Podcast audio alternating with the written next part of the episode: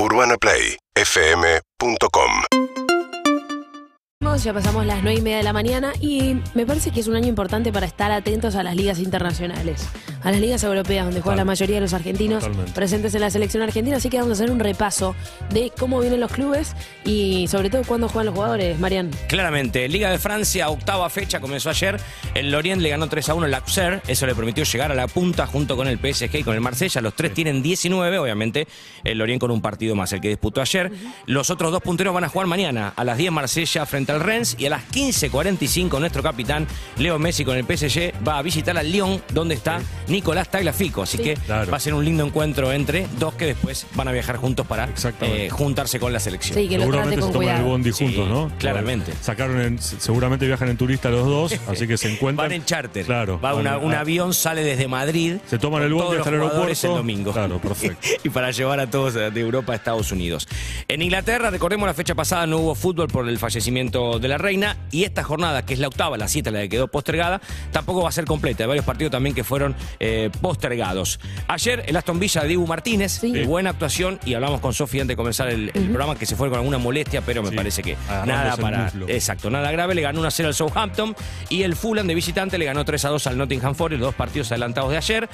La fecha lo tiene a al Arsenal puntero con 15, que va a jugar mañana a las 8 visitando al Brentford.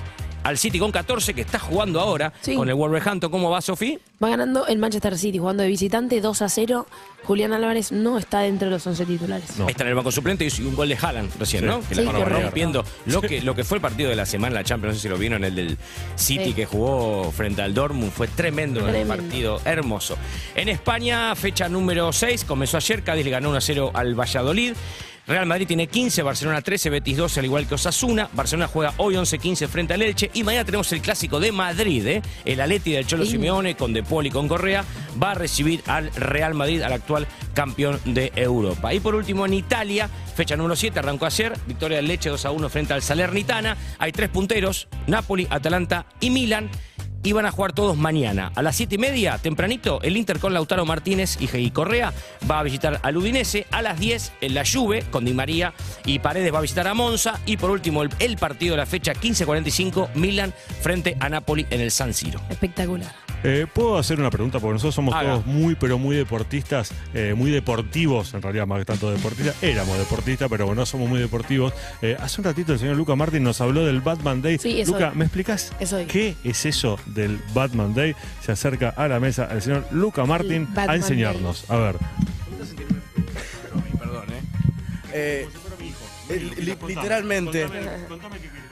Bueno, pa- no, para me están narrando unos flashbacks re incómodos. Eh, bueno, el día de Batman es un día que se celebra hace ya seis años, eh, más o menos de 2014-2013, que salió la idea de celebrar al personaje. Y quiero aclarar una cosa: esto nació obviamente con el propósito eh, de vender más al personaje. Había llegado a un punto en donde los cómics no se estaban vendiendo tan bien, el personaje tenía su última película, así que salió la idea del día de Batman en la Comic Con de San Diego, que sería como el, la- el mundial Claro. de los ñoños, pero es cierto que se hace todos los años.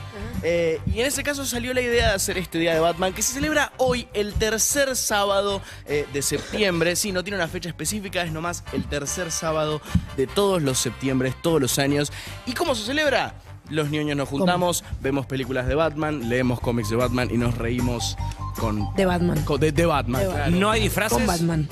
Depende, tenés que, tenés que tener un tipo de relación medio específica para disfrazarte Ah. Batman. Tiene que ser algo muy sexual o lo contrario. Claro. Ah. Eh, pero bueno. como Pero por eso es estamos raro que haya, se juntan a todo eso, pero no hay disfraces de Batman. Es que, la verdad, Pero- yo, yo soy de los menos hay frikis en eso. Nunca me disfracé de Batman, pero me he llegado a Mi, juntar mi a siguiente ver Batman. pregunta tenía que ver con: ver. ¿es tu superhéroe favorito? No, ni loco. No, ¿cuál ¿Quién es? Spider-Man. Spider-Man, Sí, sí, claramente. me, me quedo con, con el y hombre araña. película, hay 15.000 películas de Batman. ¿Cuál es tu favorita?